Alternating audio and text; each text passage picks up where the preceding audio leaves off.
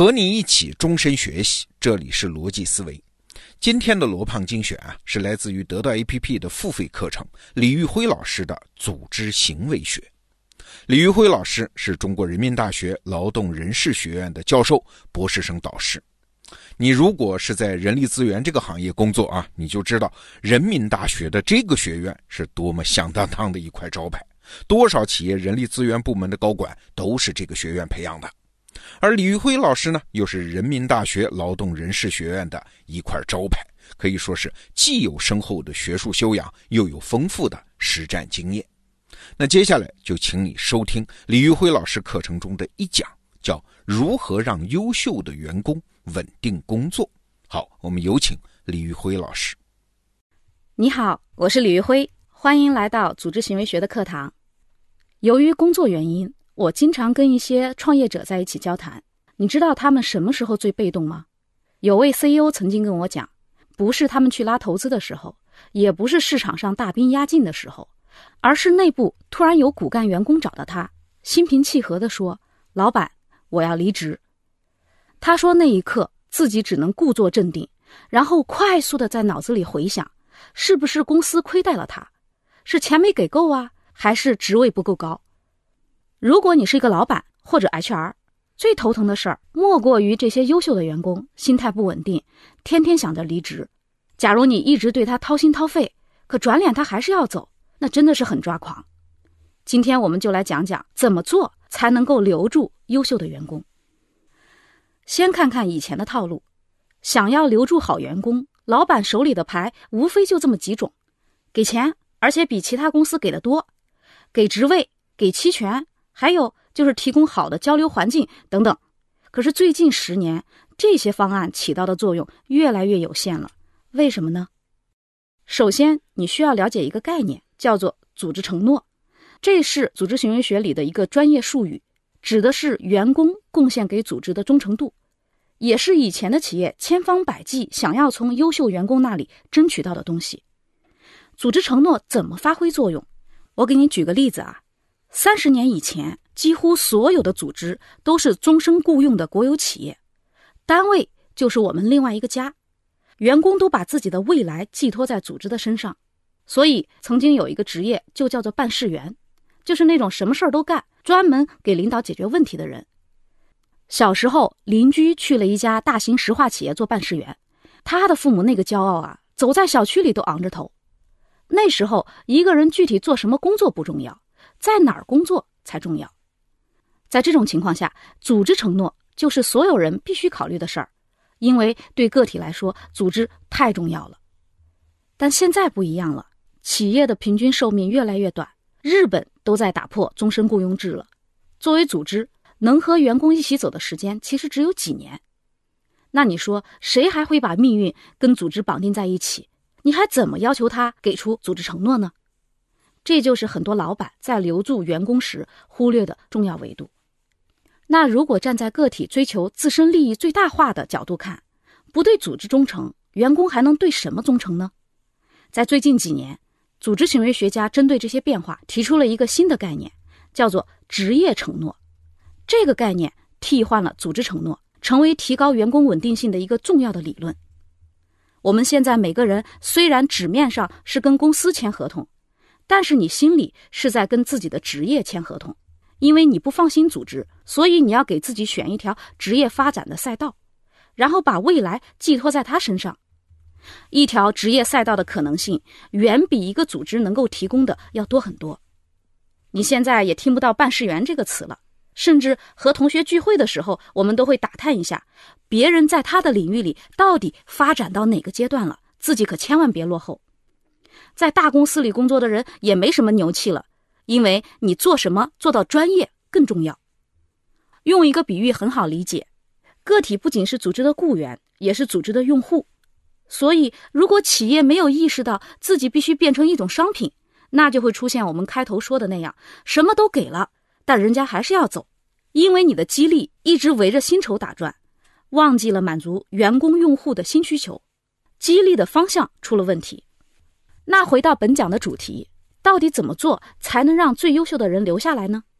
在二零一七年，我参加了一个学术沙龙，听到了维珍集团的创始人、亿万富翁理查德·布兰森的洞察。理查德·布兰森是个传奇人物，他曾经干过什么事儿呢？啊，驾着热气球飞越太平洋，组建了摇滚乐队，还在英吉利海峡旁边裸跑，甚至很多人以为他是个娱乐明星。其实他在商业上非常有建树，他的商业帝国遍及航空、化妆品、电器、铁路、唱片等多个领域，是英国最成功的企业家之一。乔布斯都把他当作偶像。理查德·布兰森激励员工的理念是什么？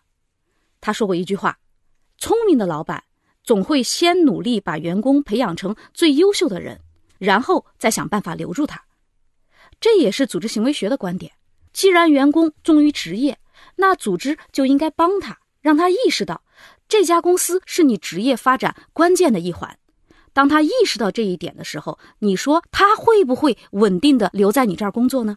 顺着这个思路，我们来看看具体可以怎么做。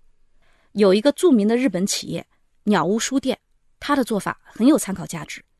现在很多年轻人去日本旅游，鸟屋书店都是必到的打卡圣地。尤其是东京的代官山分店，被评为了全球最美的二十家书店之一。我第一次去鸟屋是在二零一二年，当时印象很深刻的是，在艺术区翻着书里的画儿，抬头就是一个巨大的油画的复制品，整个人好像正在画廊里参观一样。当我翻看一本意大利的食谱的时候，我的旁边居然就放着书里提到的意大利面和酱料。生活区的座位一定是朝向落地窗的，你可以享受阳光，也可以看看外面的人正在干什么。为什么要介绍这些细节呢？因为鸟屋想打造的不是书店，而是生活提案的体验馆。它的核心能力是生活方式的设计。如果没有超一流的设计师，它的理念就无法实现。创始人曾田说：“鸟屋就是一家人才培养公司。”我们知道，为了留住员工，很多日本企业采用的是年功序列制度，也就是以你的资历制定相应的薪水。你在公司熬的年头越多，你的薪水越高。鸟屋就不用这种制度，然而它的离职率非常低，尤其是那些最优秀的设计师。很少会从鸟屋主动离职，那鸟屋是怎么做的呢？简单来说，就是满足员工的职业承诺。用曾田自己的话说，叫做成为一家被选上的公司。他说，对于真正抢手的设计师，公司其实处于被动的地位，选择权在他们的手里。我们看看他具体是怎么做的，才让他的员工主动选择了这家公司。首先，比起产量。最优秀的设计人员更在乎的是下一件作品能否有突破。鸟屋就用制度保证了这一点。比如修建代官山分店的时候，一名外籍员工希望使用一种镶嵌板，这是一种新材料，他不确定公司同不同意用，因为按照国际惯例，材料没有使用过，所有人第一反应肯定是反对。而且当时日本刚刚地震过，新材料的供货渠道特别不稳定。但是。曾田第一时间同意了该方案，这让整个团队兴奋不已。这不是一个个案，在鸟屋的设计评判法则里有一条最高标准，就是如果一个方案照搬了已有的思路，不能给团队带来进步，即便可以盈利，也绝不通过。这就让每个设计师在完成任何一个项目后都能获得成长。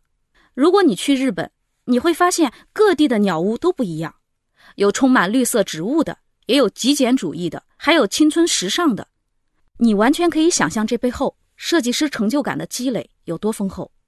其次，越是优秀的人，越在乎他跟谁一起共事，越在乎自己能不能从其他人身上学到东西。对于鸟屋的设计师来说，这一点完全不用担心，因为你永远不知道下一个会遇到哪路神仙。你能想象参与音乐区设计的员工他自己都开了两百多场音乐会吗？参与女性区设计的员工，他都拥有自己的化妆品品牌；参与旅游区设计的员工，游历了上百个国家。这些在鸟屋都成为了现实。增田让更多其他领域的顶尖人士参与到设计的工作里来，这不仅仅是为了激发灵感，它让员工感受到了一种氛围：我和世界上最优秀的人在一起工作，我正在学到更多的东西。这还没完。为了更好的让员工成长，鸟屋还鼓励他们走出公司，走进世界。比如，鸟屋就曾经派遣美食区的员工前往美国探访农场到餐桌运动的发起人，获取关于农产品方面的经验。你想想看，这对于设计师来说是不是一个非常好的机会？所有这三条都有一个核心的理念，就是鼓励员工在工作里遇到未知数，目的就是让他们感受到成长，感受到鸟屋作为一件员工商品起到的作用。但是到这里就产生了一个新的问题，那就是如何保证招来的人恰好很在乎这些东西呢？如果你忙了半天，发现对方并不在乎这些条件，怎么办？请注意。从组织承诺到职业承诺的理论发展，并不是针对所有个体的解决方案，而是针对最优秀员工这个群体的。鸟屋书店的理念和经验也只应该提供给那些最优秀的员工，而不是平均分配。曾田自己就说，他不希望招到那些只想工作安定的人。